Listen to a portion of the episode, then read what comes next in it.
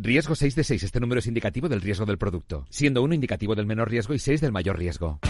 ¿Inviertes en bolsa? Con XTB puedes comprar todo tipo de acciones al contado por solo 0,10%. Invierte en acciones y ETF sin costes de custodia.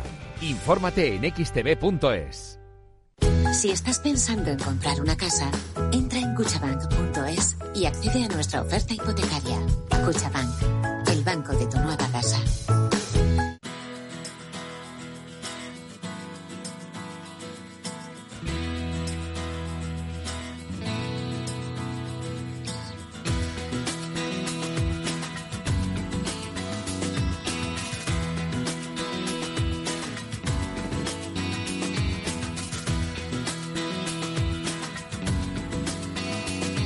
Después del trabajo, After Work, con Eduardo Castillo, Capital Radio.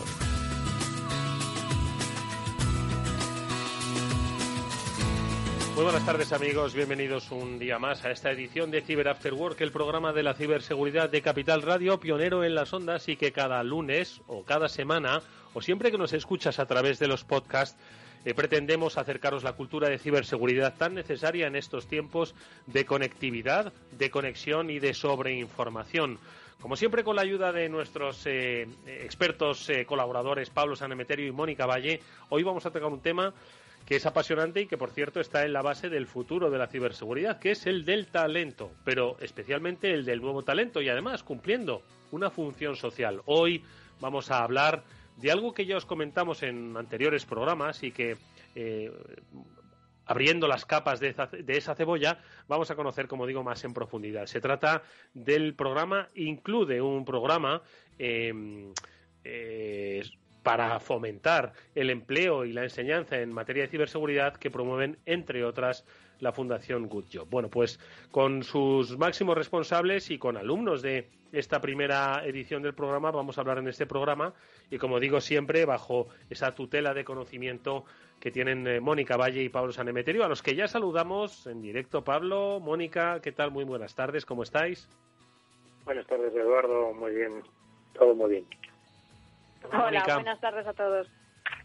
Oye, hoy hablamos de talento, pero del talento, del nacimiento del talento, ¿no? En ciberseguridad, que como siempre hemos dicho es uno de los grandes retos, ¿no? De, nuestra industria, precisamente pues porque eh, hay que decirlo, no somos poco competitivos. ¿Por qué? Pues porque otras empresas y otros países son más competitivos y se llevan a nuestro talento, ¿no? Entonces hay que ser competitivos y como diría algún que otro invitado que ha pasado por el programa y pagar acorde al conocimiento, Pablo.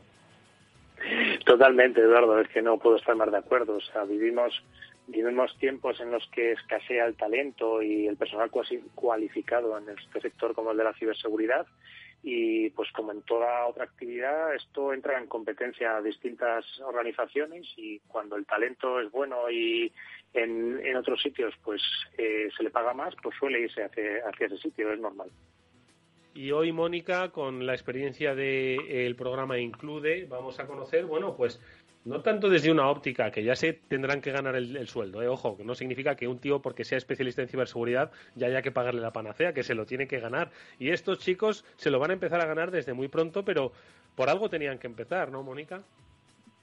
Sí, efectivamente, y se han interesado por el sector de la seguridad informática, que como bien estáis diciendo, tiene muchas oportunidades, mucho futuro, pero hay que formarse. Es un sector en el que constantemente hay que estar renovándose, constantemente hay que estar aprendiendo, eh, más aún en el ámbito técnico, ¿no? Entonces, bueno, están empezando y lo están haciendo muy bien. Oye, pues Pablo, ¿por qué no nos eh, recuerdas brevemente en qué consistía este programa Include para que luego nuestros oyentes se apunten, se queden, se enganchen con la presencia de César López, eh, César López García, que es el director general de la Fundación Good Job, y luego de la experiencia de Sergio Velasco, que es un alumno de la primera edición de este programa, que van a estar con nosotros en, en el After Work, en el Cyber After Work, y que en qué consistía este, este include este, esta formación en ciberseguridad, Pablo pues es un programa o es una es un programa formativo de empleabilidad en ciberseguridad para personas con discapacidad, impulsado por el Instituto Nacional de Ciberseguridad, el INCIBE, que hemos tenido muchas veces aquí a, sus distintos directores y colaboradores, y por la Fundación Good en el cual pues bueno están participando personas entre 26 y 45 años más o menos, pues eso es un 64% de los de los participantes de esta primera edición, que es la que ha terminado, y, bueno pues eh, en el que han colaborado aparte de INCIBE y la Fundación Gullo, pues la Consejería de Economía y Empleo de la, y Competitividad de la Comunidad de Madrid, eh, como hemos dicho, INCIBE, y empresas del sector, como puede ser Atos, Paz Telefónica, Cisco y Fortinet, Microsoft, Palo Alto y nuestros compañeros y amigos de la revista SIG, eh, Luis Fernández y Pepe de la Peña, junto con la coordinación académica de, Román Ramírez, que ya hemos visto por aquí en unas cuantas ocasiones, codirector y cofundador de, de RootedCon. Entonces, bueno, y distintas compañías también que, que también las hemos tenido en, nuestro programa, como pueden ser Botech, Capgemini y S21SEC. Como ves, pues un programa público-privado de, de, colaboración en el cual pues instituciones públicas e instituciones privadas se juntan para formar a, a profesionales, a, personas que no tienen formación en ciberseguridad que vayan dando sus primeros pasitos y las empresas colaboradoras, las empresas privadas que ayudan a, la contratación de estos de estos alumnos y les van incluyendo en, en sus SOCs y en sus, en sus zonas de sus distintos procesos de ciberseguridad.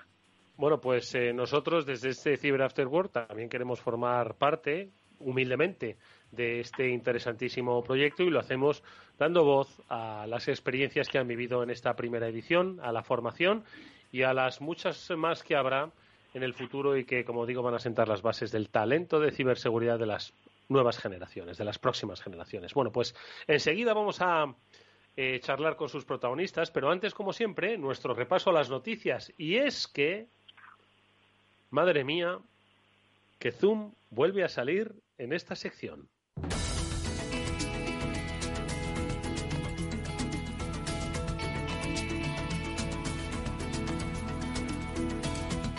Es que resulta que yo creo que al inicio del confinamiento, cuando Zoom empezó a subir mucho, mucho, mucho, mucho en bolsa, pues eh, hubieron algunos comentarios que apuntaban a fallas de seguridad en su funcionamiento. Rápidamente la compañía y nosotros, incluso desde este programa, explicamos cómo pues, se habían producido, eh, si acaso, esas vulnerabilidades y cómo pues las habían subsanado. Sin embargo, nos encontramos que se han encontrado pues nuevos fallos críticos. ¿Esto qué significa? Que es normal que al final los hackers van penetrando, penetrando el bueno, en este caso los hackers o los ciberdelincuentes van buscando esos espacios y los han vuelto a encontrar. Mónica, ¿qué ha pasado aquí?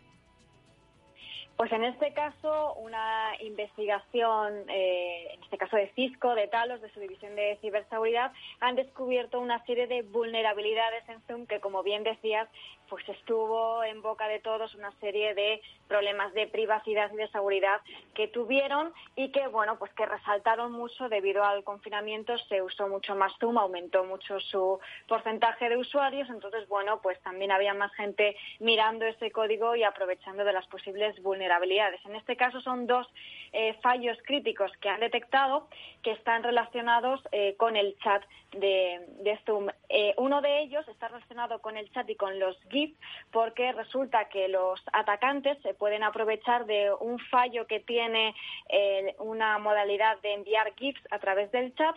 Entonces los atacantes pueden enviar un GIF malicioso Zoom no detecta que ese GIF es malicioso y entonces los ciberatacantes están metiendo un archivo con un bicho, un, archivo GIF, pero que en realidad no es un GIF, que es un malware en tu eh, ordenador o en tu equipo, en tu dispositivo. Esa es una de las vulnerabilidades y la otra vulnerabilidad, vulnerabilidad está relacionada también con el chat y nos la cuenta Pablo muchísimo mejor técnicamente porque la verdad es que tiene tela, ¿eh? Pablo, ¿qué es lo que, ¿tanta tela tiene o qué? Bueno, a ver, no son, no son así de primeras fáciles o vulnerabilidades que se te ocurran así de primeras cuando te pones a, analizar una aplicación, pero bueno, en este es, para, suele, solemos decir siempre que la complejidad es enemiga de la seguridad y en este caso pues bueno han intentado mejorar lo más posible la experiencia de usuarios con el objetivo de poder intercambiar entre usuarios trozos de código fuente y en este caso pues bueno la funcionalidad permitía meter eh, esos fragmentos dentro de un archivo zip y sin que fueran verificados, permitiendo a los atacantes pues enviar, en lugar de esos trocitos o fragmentos de código, enviar binarios a los dispositivos para poder pues, comprometerlos y, y poder entrar en esas máquinas de los usuarios. Hay que destacar, como siempre, bueno, que esto está en la versión 4.6.10 de Zoom y que han sido solventadas en la nueva versión, en la 4.6.12 y bueno, pues eh, es, es normal, y eso que te digo siempre, Eduardo, que los programas complejos tengan vulnerabilidades o fallos. Simplemente lo bueno es, lo, lo, bueno es saber detectarlos y corregirlos rápido. Bueno, pues eh, detectarlo y corregirlo rápido. Lo que han detectado ha sido un fallo de seguridad en Vueling que ha dejado al descubierto los datos de miles de usuarios. Eh, es cierto que hace tiempo que no viajamos, pero ¿cuándo fue la última vez que viajasteis en Vueling? Lo digo porque igual están vuestros datos por ahí. ¿Qué es lo que ha ocurrido, Mónica? Pues en este caso ha sido una vulnerabilidad que bueno ha podido dejar al descubierto datos de los empleados de, esta compañía, ¿no? Pero como hemos dicho muchas veces, eh, en este caso ha sido eh, por culpa de un software de terceros. Digamos que uno de los proveedores de un software informático, en este caso de e-learning, que proveía pues formaciones a distancia a Vueling y a sus empleados, tenía una vulnerabilidad y es la que ha puesto en peligro también a los sistemas de la compañía. Eh, la compañía dice que, todo se ha solucionado, que ya el proveedor ha solucionado ese fallo y que en ningún caso se ha producido ese robo de, datos de los empleados, aunque es verdad que estuvieron expuestos. Pero bueno, de nuevo, otro caso en el que, como decimos, pues las empresas tienen que velar por su seguridad y también pues eh, estar atentos a posibles fallos que puedan venir por parte de proveedores o de terceros. Bueno, pues eh, eh, mucho, mucho cuidado. Pablo, ¿qué te parece a ti la noticia? Pues, como siempre, volver a estar pendientes de la cadena de suministro que tantas veces hemos hablado, que puede ser uno de los posibles motivos de, fallos de seguridad. Y me llama la atención de la noticia, por un lado, que se ha encontrado por un Hunter. Sabes que muchas veces hemos estado hablando de los programas de Bug y de los cazadores de fallos, pero en este caso un cazador de fallos. La he encontrado y, sobre todo, lo que me llama la atención es la vulnerabilidad, que es un SQL Injection, que es una vulnerabilidad que hace bastante tiempo que, en general, eh, los, los, lenguajes de programación o los frameworks de programación te ayudan a prevenirla, pero en este caso pues han debido utilizar un, framework un poco desactualizado que no te ayudaba a prevenirla y es una la típica vulnerabilidad que damos ya por resuelta, que, que nos sorprende hasta verla quizás de lo, de lo antigua que es y consiste pues básicamente en poder introducir eh, pequeños comandos de, consulta sobre una base de datos y que te devuelvan más información de la que debería esa aplicación. Bueno, pues eh, ahí tenemos la noticia. Nadie está mm, a salvo de las vulnerabilidades y de los fallos de seguridad. Eh, lo, que pasa es que hay quienes eh, lo aprovechan de manera, digamos, lícita, ilegal, para avisar a, a, las compañías. Hacen esas auditorías, hacen esos bug panties y hay quienes lo hacen pues para sacar dinero o para crear un perjuicio a otras compañías. Y esto pues tiene sus, sus consecuencias. Y es que tenemos una sentencia a un eh, ciberdelincuente que ha sido condenado por piratear o porque pirateó en su día la red social profesional LinkedIn, entre otras, ¿no, Mónica?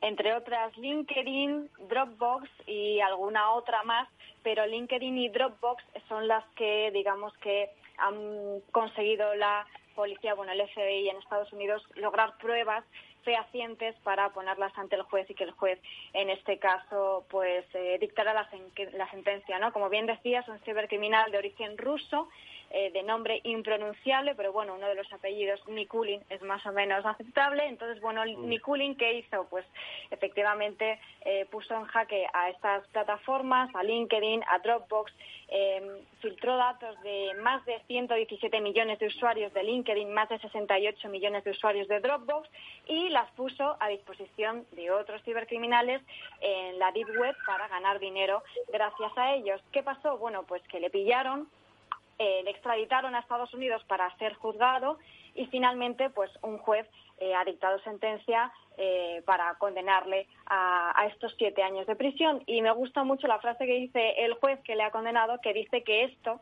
esta condena, es una amenaza para otros posibles ciberdelincuentes allá donde estén, ¿no? Digamos que lanza este mensaje para que no se queden tranquilos detrás de ese anonimato que supuestamente tiene eh, pues la dark web y todos esos lugares donde operan los cibercriminales. Bueno, pues eh, efectivamente que sea ejemplarizante y, pero yo creo que, todavía tiene que haber más de estas para que el, el, efecto cause, que la acción cause su efecto, ¿no? El efecto deseado. Oye, y un par de apuntes más, y estos son relativos no tanto a las noticias, sino a, los datos eh, sobre la eh, seguridad y las, eh, la tendencia de las ciberamenazas en, en, nuestro país. Y es que ya tenemos una nueva edición, la de septiembre, de las ciberamenazas y tendencias que elabora el CCN-CERT, que como sabéis es el Centro Criptológico Nacional, que depende del del CNI, del Centro Nacional de Inteligencia, y que, si no me equivoco, Mónica, pues ya tenemos una actualización de las amenazas que no sé si has tenido oportunidad de echar un vistazo. Eh, entiendo que con confinamiento y con eh, era eh, del COVID presente, no sé si ha influido mucho en, en, los resultados que arroja, que arroja esta edición. Pues efectivamente, es un informe, como siempre, muy completo, muy extenso que recomiendo mucho su lectura para quien le interese ver pues cómo está el panorama actual y futuro de la ciberseguridad, que es precisamente en lo que ahonda este, este informe. ¿no? Precisamente en él se presentan elementos de, ciberamenazas durante todo 2019 y principios de 2020. Entonces, precisamente en el informe dicen que uno de los elementos eh, que más ha afectado, más disruptivo, ¿no? que, que marca el documento es precisamente la pandemia de COVID-19 y dicen en el informe el CCNSTER que la situación ha influido en la ciberseguridad en especial porque ha sido aprovechada por actores hostiles, no solamente cibercriminales, eh, para potenciar desde operaciones de influencia hasta robo de información y campañas de ransomware. ¿no? ¿Y por qué no solo cibercriminales? Porque dicen que se ha producido un incremento de acciones ligadas a actores Estado, ¿En qué sentido? En, el ámbito de operaciones de influencia, de propaganda y de desinformación. De hecho, es uno de los ámbitos que destacan mucho en el informe eh, como tendencias eh, que han ocurrido y también futuras preocupantes.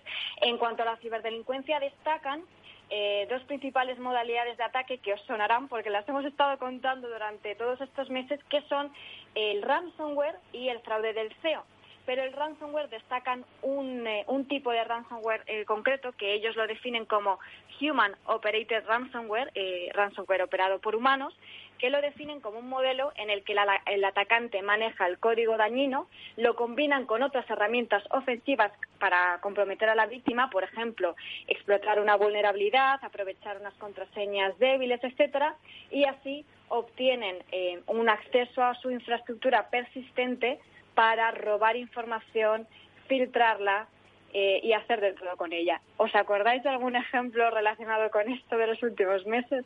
Sí, sí, absolutamente, Pablo. ¿Cómo no? Eh, me, me viene a la memoria un bufete de abogados que tenía contratos de información de personajes muy famosos, por poner un ejemplo.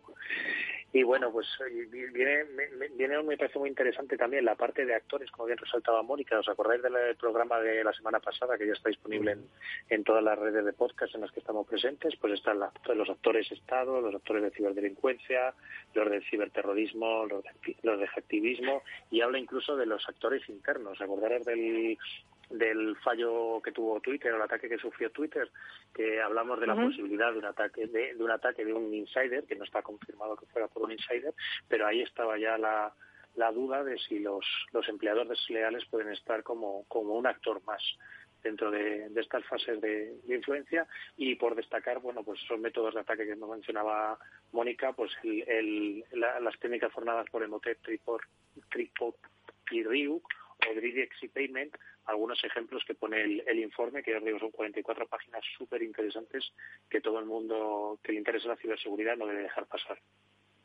Muy interesante porque en este, en este informe de ciberamenazas Destaca el CNN entre los métodos de ataque los que comentaba Mónica, ¿no? Las actividades de ransomware, los botnets, los eh, ataques a los sistemas de acceso remoto, ataques a las web, ingeniería social, como puede ser el, fraude del CEO, pero también me llaman la atención eh, estos métodos de ataque centrados en eh, los ataques contra la cadena de suministro y también contra los sistemas ciberfísicos. ¿Esto a qué se refiere? Mónica, Pablo. Pues bueno, esto se refiere a, normalmente al ataque que puedes realizar contra un sistema informático que a su vez lo que está manipulando es un sistema físico.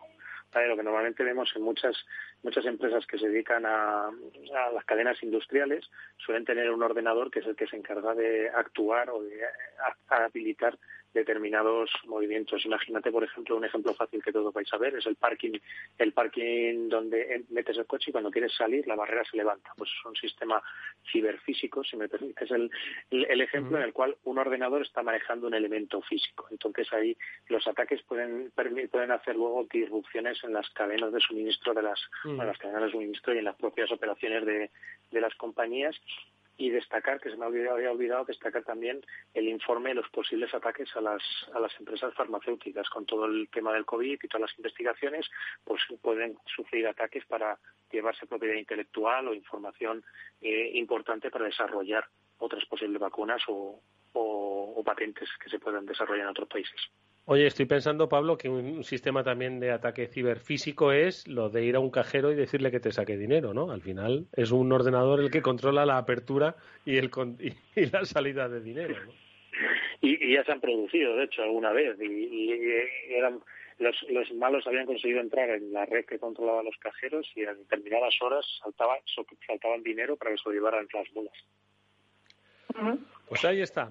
Dime, Mónica, ¿querías hacer algún apunte más a esto? Que si os acordáis que estuvimos hablando de coches y de coches conectados. Eh, es verdad, bueno, es verdad, claro. efectivamente. Súper interesante. Pues otro ejemplo de un sistema ciberfísico que veremos en el futuro, todo lo que tenga que ver con robótica, con domótica, todo lo que sea automatizado, eh, está controlado por un ordenador y nos da acceso o nos quita acceso a algo. Así que eh, buen apunte el que el que hacía Pablo con lo de las farmacéuticas también y con y con estos eh, temas de los ciberfísicos estaremos muy atentos. Claro que sí, es el informe del CNN CERT, su edición de septiembre, que entiendo, Mónica, está disponible pues para todos aquellos que les interese a través de la página web, ¿no? Eso es, a través de su página web en la sección de informes se pueden descargar este y los anteriores si, si quieren una, una lectura muy amplia. Pues ahí lo tienen, nosotros vamos a ver si esto se lo ha tenido que estudiar, pues nuestro invitado de hoy, seguro que sí, pero vamos, con muchísimo interés.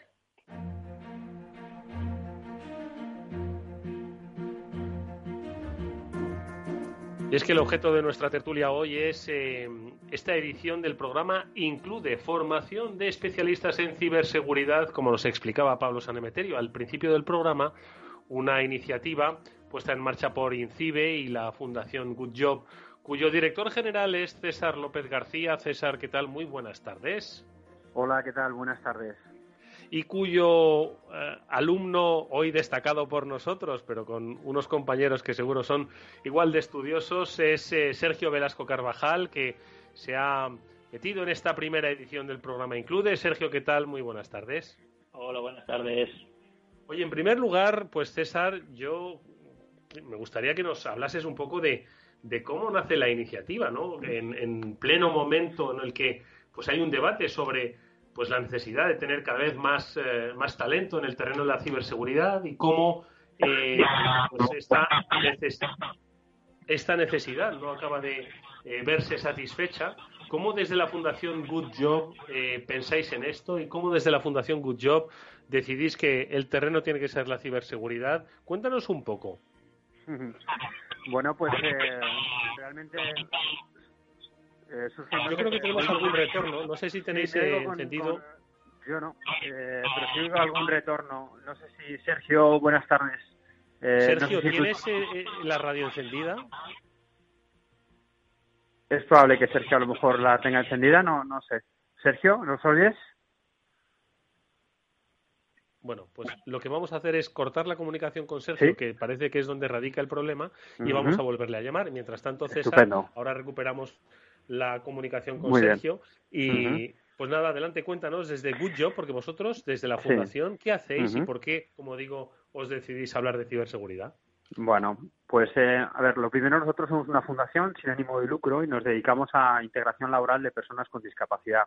Pues lo que hacemos es empleo y discapacidad, es un poco el foco que tenemos, ¿no? Y hace pues como tres años más o menos empezamos a formar eh, mediante certificados de profesionalidad en seguridad informática a profesionales, a personas eh, con discapacidad que estaban en situación de búsqueda de empleo. Pero duraban cuatro meses los certificados de profesionalidad y luego cuando eh, intentábamos eh, introducirles en el mercado laboral, en la plantilla de empresas ordinarias, a través de nuestros centros especiales de empleo, pues nos costaba mucho porque no era muy apreciada esa titulación. O, la persona tenía un background muy potente en ciberseguridad o, era complicado el, que pudiéramos encontrar un, puesto de trabajo. Entonces, eh, bueno, pues casualmente, o no sé si casualmente, a través de Román Ramírez, Rootedcom le dio un premio a la revista SIC y la revista SIC nos lo cedió a nosotros ese reconocimiento y nos sentamos un día a celebrar ese gesto que habían tenido con nosotros pues por, lo que estábamos haciendo un poco en ciberseguridad, ¿no? O en seguridad informática, mejor dicho, con nuestros certificados.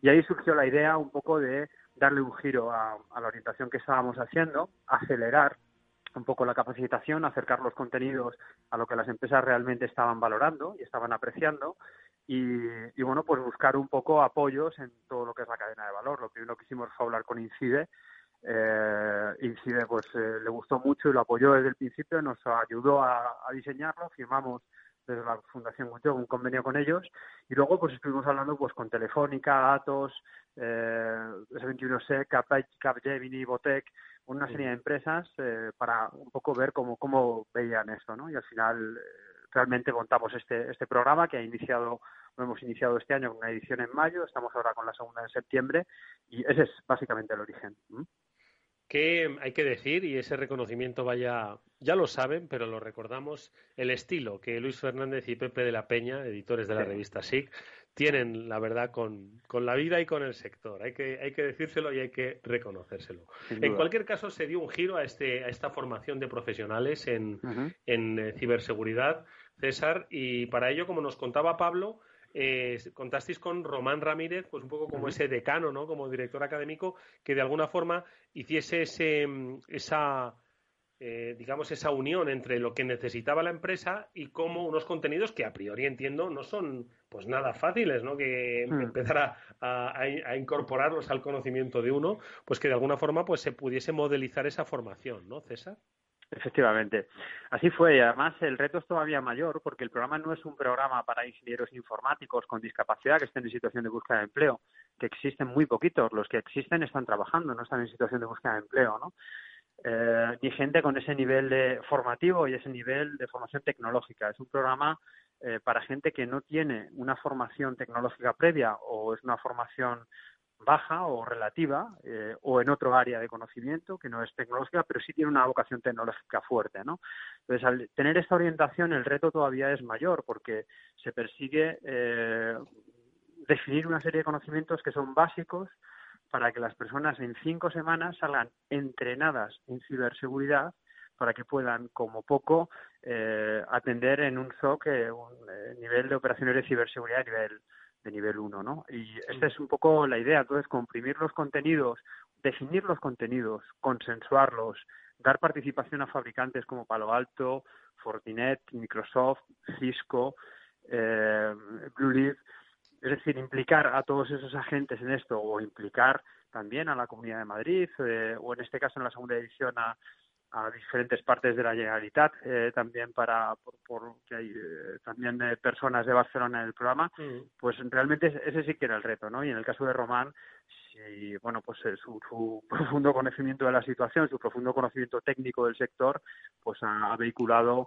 un poco que esto sea factible, ¿no? Que realmente la gente no sabe, sale sale entrenada en ciberseguridad, pero tú no puedes meter en cinco semanas eh, pues muchos, muchos conocimientos, pero sí puedes hacer operativa a una persona claramente. Oye, y Sergio Velasco, que es alumno de la primera edición del programa Include, ¿qué sabía de ciberseguridad antes de empezar el programa? Sergio. Pues a ver, yo entre comillas, eh, por así decirlo, yo tenía los conocimientos en ciberseguridad porque yo soy una persona que me gusta, como os ha dicho César, eh, tenía una, una, gran vocación tecnológica. Entonces yo siempre he sido curioso desde chico y, y, uno de mis hobbies era la informática y el tema de la seguridad sí que tenía algo más de conocimientos porque a mí me gusta la informática en general. Hmm. Y en la seguridad informática vi, eh, vi esa salida de decir, no me tengo que centrar en un área en específica, sino que puedo verla en todo su conjunto. O sea que eh, de alguna forma ya traías esa curiosidad, ¿no? efectivamente. Hmm. Efectivamente, que es, es una cosa que yo creo que a todos los participantes en Include se nos, ha se nos ha inculcado desde el principio el tener, el ser curiosos, el investigar y el ver que hay un mundo donde no nos lo pintan, sinceramente. Que creemos que vivimos muy confiados en nuestro palacio de cristal y luego cuando nos abren los ojos eh, decimos, ahí va. Que eso es. Sergio, ¿eso es lo que más te llamó la atención? El descubrir que eso es lo que a mí me pasó. Cuando conocí a Pablo San Emeterio y a Mónica Valle, yo hasta entonces vivía en una urna de cristal. Eh, no sé si a ti te pasó lo mismo al conocer más en profundidad eh, a través de esa formación, pues cuáles son los riesgos, ¿no? Que en esta en este mundo conectado del que todos disfrutamos eh, nos encontramos como, como como particulares y como empresas. ¿Eso fue lo que más te llamó la atención? Sí, la verdad es que la verdad es que sí que fue una de las cosas que más me llamó la atención, incluso eh, a gente, a conocidos que, por así decirlo, que les intento inculcar un poco y enseñarles el que no estamos tan seguros como creemos que estamos. Eh, llega un momento que como no lo controles incluso te pueden entrar un punto de paranoia de decir, hasta qué punto puede llegar eh, lo que yo creía que era seguro como un smartphone, una televisión, que quien no tiene hoy en día un Smart TV en casa, eh, que eso nos puede hacer, eh, nos puede causar un, destrozo en casa y una pérdida de datos y mucho daño a nivel tecnológico y a nivel personal. Y son cosas que no consideramos que sean peligrosas. Entonces, Mónica Valle. Espera, Sergio, que te pregunta Mónica. Sí, sí. Pues sí, tanto de Sergio, bueno, me gustaría conocer su, su experiencia, qué es lo que ha aprendido, con qué se ha quedado.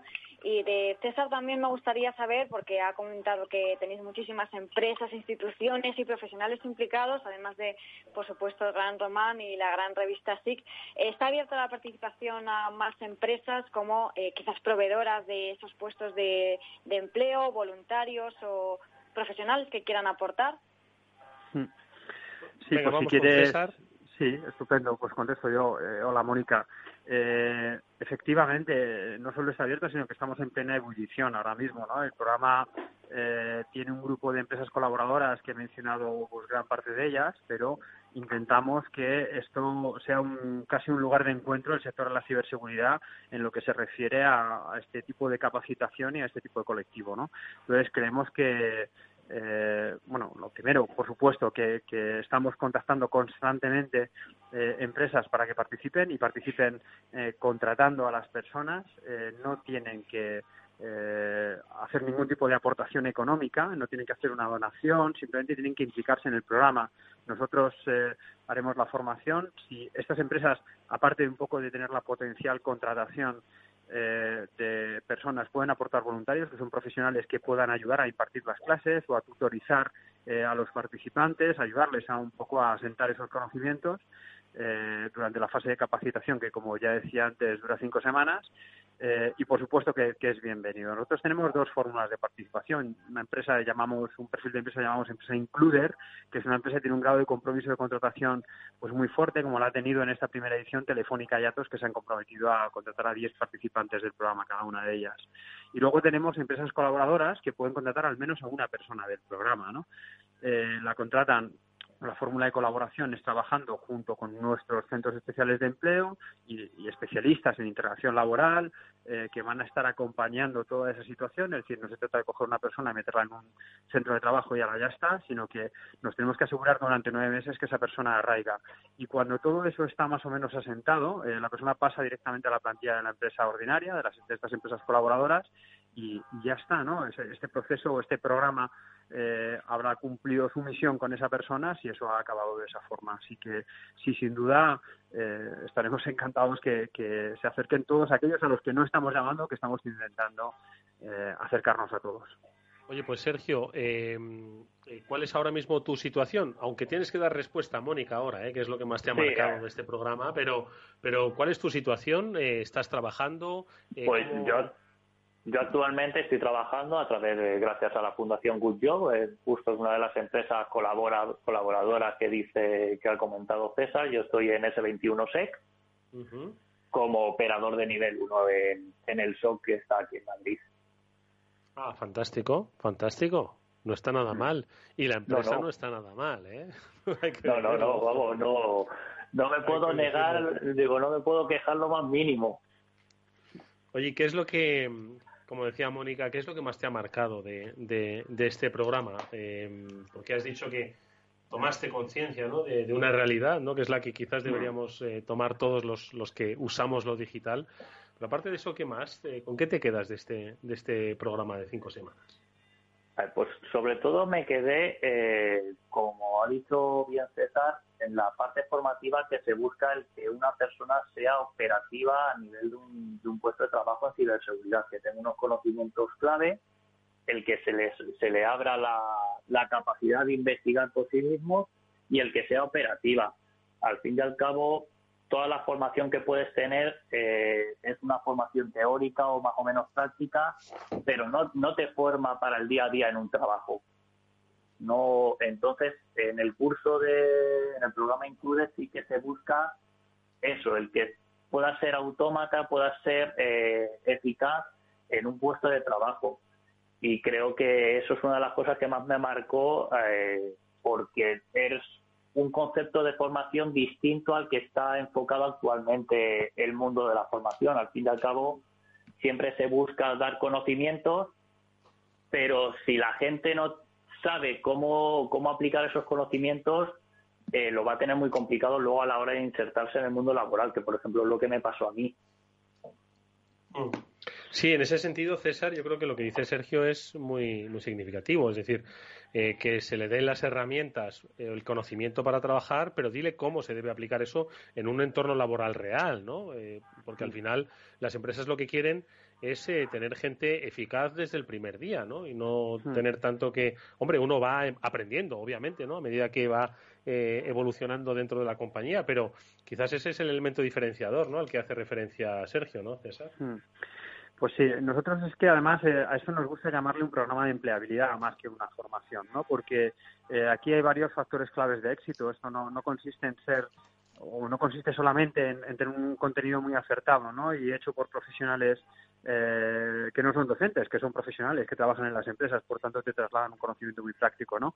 Esto es esencial, es uno de los factores claves de éxito, pero las empresas colaboradoras tienen que entender que los profesionales que salen del programa son profesionales que van con un nivel de entrenamiento eh, para sentarse en un puesto de trabajo y ser eficaces, pero que también van a tener que evolucionar y van a tener que ayudarles a evolucionar enseñándoles eh, más tecnologías, enseñándoles cosas para que ellos vayan haciendo carrera dentro de su organización, ¿no? Entonces, el compromiso con las empresas o cuando nosotros les explicamos esto no es que les vayamos a poner a un, a un máster eh, eh, en el puesto de trabajo, ¿no? Eh, porque somos magos, no, no somos magos, sino simplemente eh, es un programa de aceleración, probablemente de entrenamiento, con unos conocimientos, yo diría que muy acertados, porque son construidos de las propias empresas que tienen los puestos de trabajo, con una dirección académica pues muy cualificada, pero también todo ese proceso está acompañado desde un punto de vista de soft skills y de, y de capacidades de las personas en los puestos de trabajo, en lo que no es la parte más técnica, sino lo que es cómo desenvolverse en todo eso,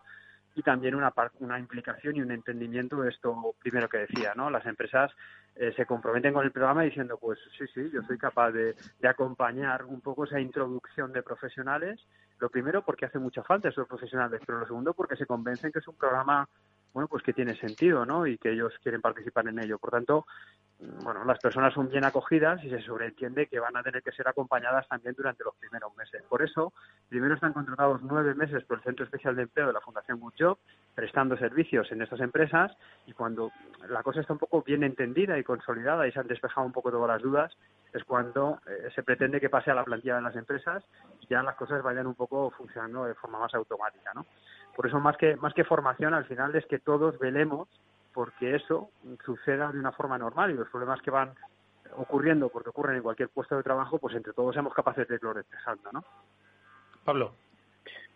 Pues yo quería preguntarles tanto a César como a Sergio, ya sabéis que siempre me gusta preguntar un poco por ese momento quizás que ha sido un poco más, más complicado en el proyecto, quizás César en la parte de organizar el proyecto y la, la acción la acción de empleabilidad y, a Sergio pues en, en, esas cinco semanas quizás cuál ha sido el momento más más difícil que, se ha encontrado que nos lo comparta y también el más bonito el que vean más más que más orgullosos están de, desde de ese de ese momento, pues yo creo que un poco siempre van ligados a mayores retos. Cuando lo resuelves siempre suele estar más contento. Pues empezamos por ti, Sergio, en esta ocasión. Sí, sin problema. Pues la verdad es que el, el momento, por así decirlo, más complicado eh, fue el, mero hecho de, presentar, entre comillas, el trabajo de fin de curso. Se nos propuso un reto que era, teníamos una máquina, que sabíamos una dirección IP y teníamos que conseguir vulnerar esa máquina de, un número de formas y realizando un informe de auditoría.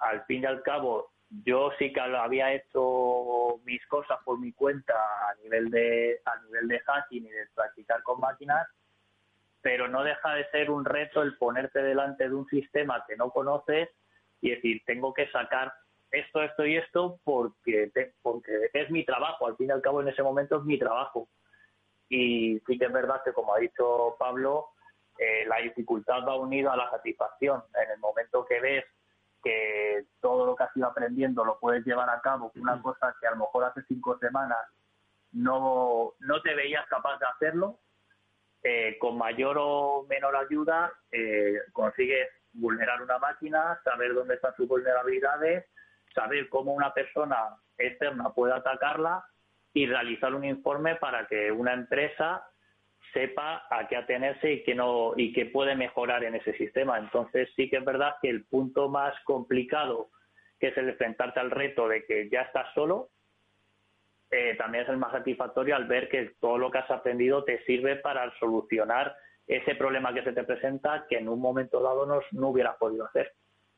Y ese es el, oye, si yo esto me lo sé, los cinco primeros segundos son de nervios y los restantes minutos son de decir, oye, vamos a ver si esto me lo he aprendido, ¿no? Eso es. César, y en ese sentido, lo que preguntaba Pablo, la adaptación ¿no? de una materia mm. tan compleja, ¿cómo la habéis planteado? Bueno, pues eh, es curioso porque nosotros empezamos a diseñar esto antes del COVID y, bueno, en teoría era una formación presencial la que íbamos a hacer, ¿no?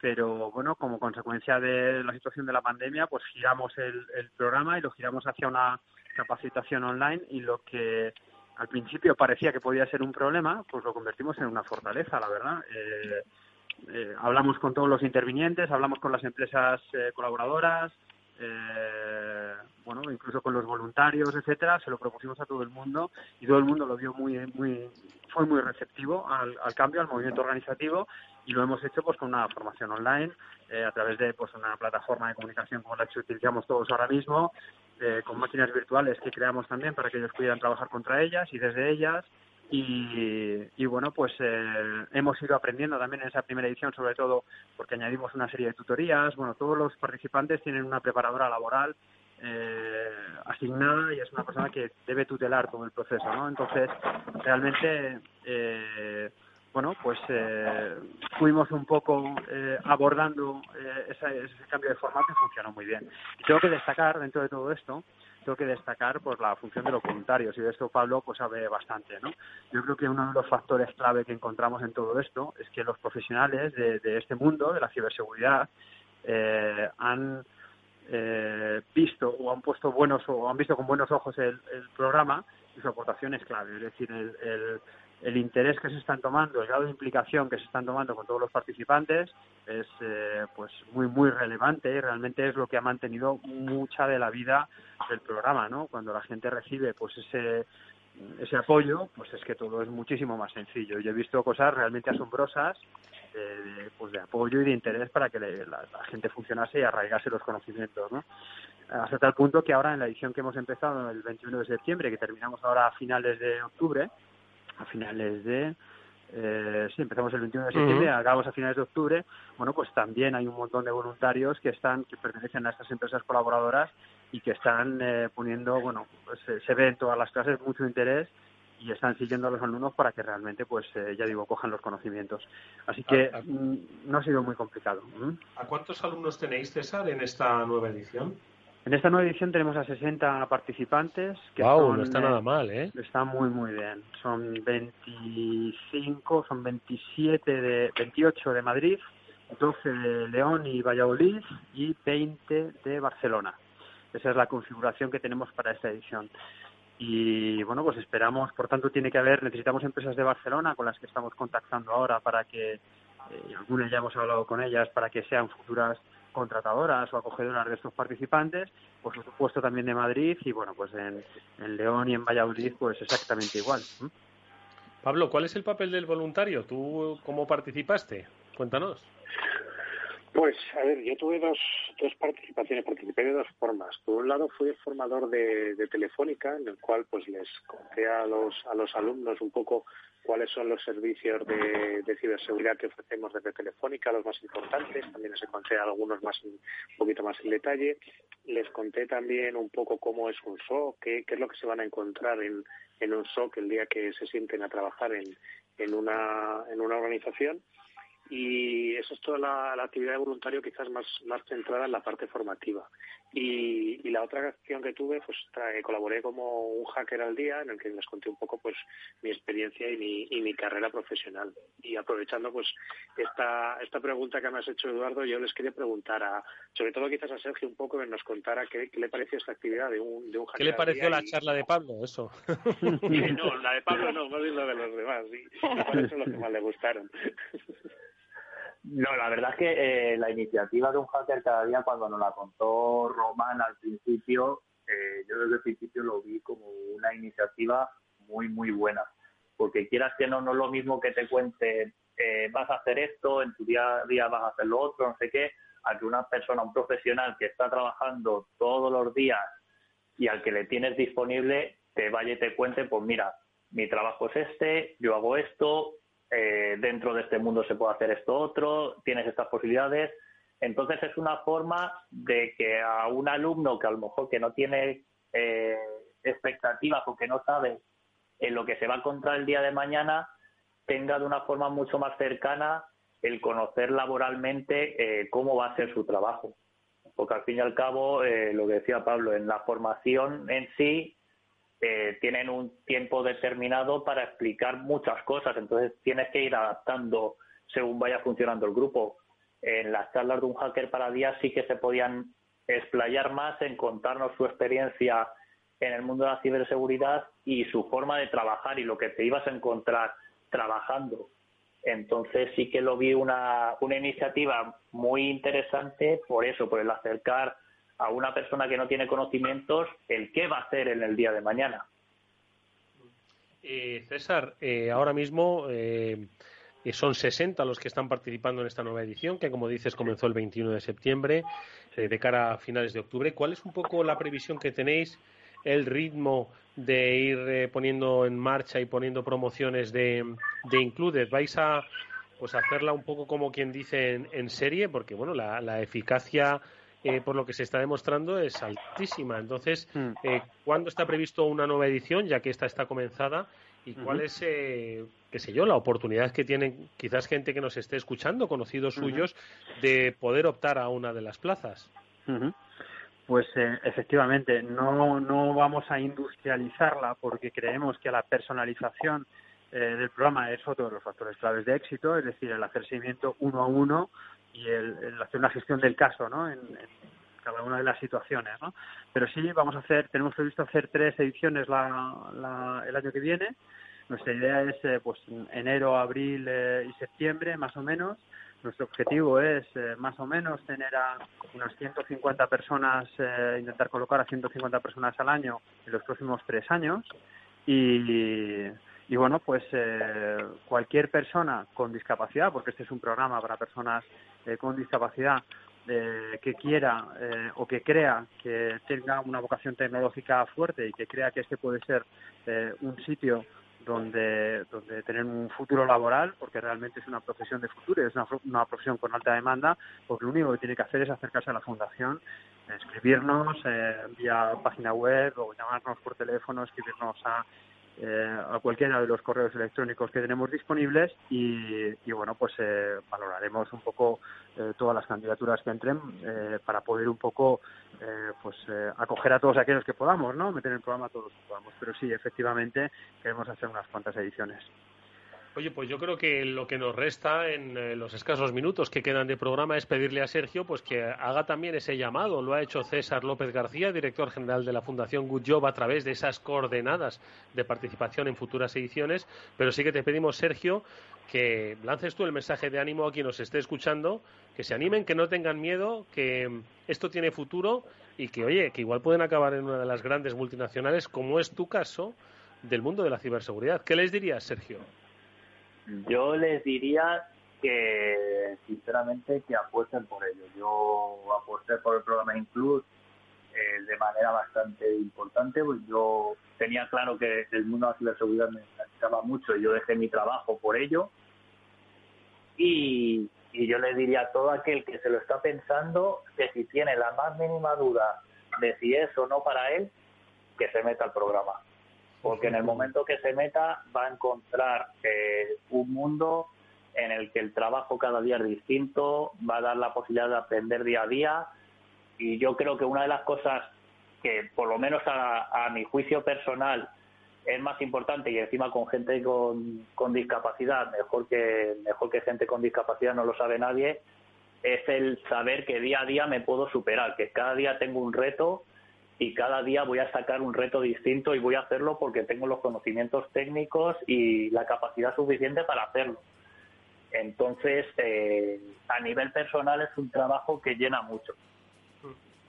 Bueno, pues eh, ahí está la recomendación de alguien que empezó este programa siendo alumno de la primera edición de Include y ahora lo despedimos como un profesional de nivel 1 en ese 21SEC, una de las empresas más reconocidas del mundo en ciberseguridad. Sergio Velasco, muchas gracias y enhorabuena por ese trabajo, que sean muchos los éxitos futuros en la vida y, por supuesto, en el mundo de la ciberseguridad. Y hasta muy pronto.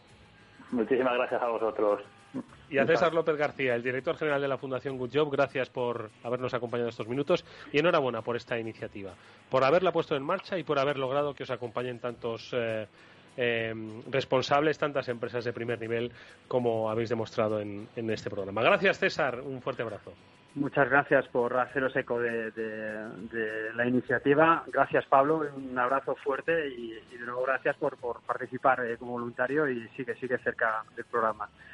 Gracias seguirá, seguirá, seguirá, seguirá. Y seguirán también muchos más. Pablo Sanameterio, Mónica Valle. Muchísimas gracias, amigos, como siempre, por este fantástico programa. La semana que viene es fiesta, volveremos en unos pocos días más, pero bueno, para entonces tenéis los podcasts que recopilados eh, por esa mano fina de Pablo Sanemeterio os hablan del mundo de la ciberseguridad. Pablo y Mónica, gracias amigos. A vosotros. Gracias, Eduardo. Nos vemos mañana. Hasta mañana, amigos. Adiós.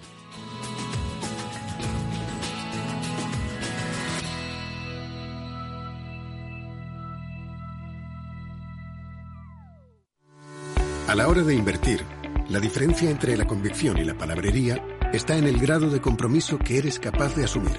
El nuestro es este. En Finanbest solo ganamos si tú ganas primero.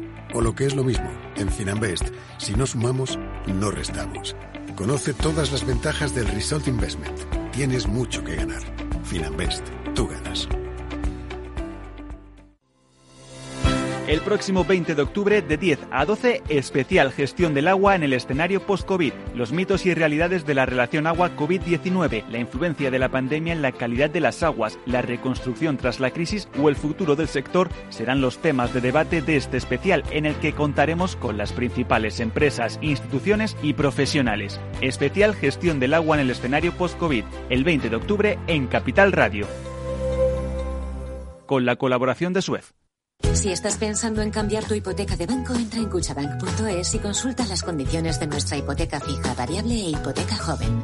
Cuchabank, tu nuevo banco.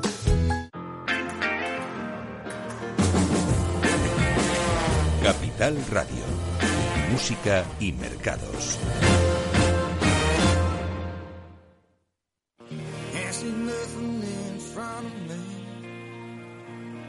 See nothing coming up behind. Make my way through this darkness. I can't feel nothing but this chain that binds me. Lost track of how far I've gone. How far I've gone, how high I've climbed. On my back's a 60 pound stone. On the shore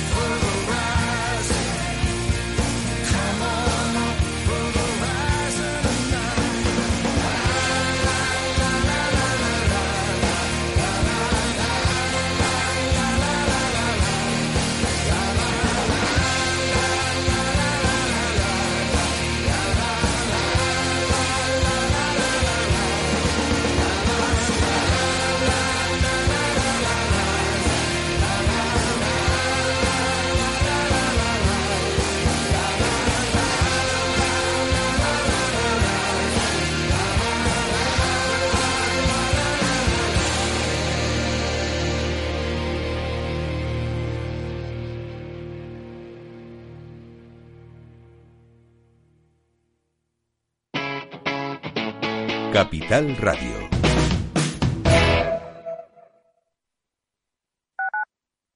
Capital Radio Madrid 105.7. Esto te estás perdiendo si no escuchas a Luis Vicente Muñoz en Capital, La Bolsa y la Vida. Si esta fuera mi, la inauguration speech de John Fitzgerald Kennedy, pues diría que no se pregunten ustedes qué puede hacer la seguridad social por ustedes, sino qué pueden hacer ustedes por la seguridad social. Pues después de 130 años, la seguridad social, que ha servido admirablemente bien a la sociedad y a la civilización, está exhausta. No te confundas. Capital, la bolsa y la vida. El original.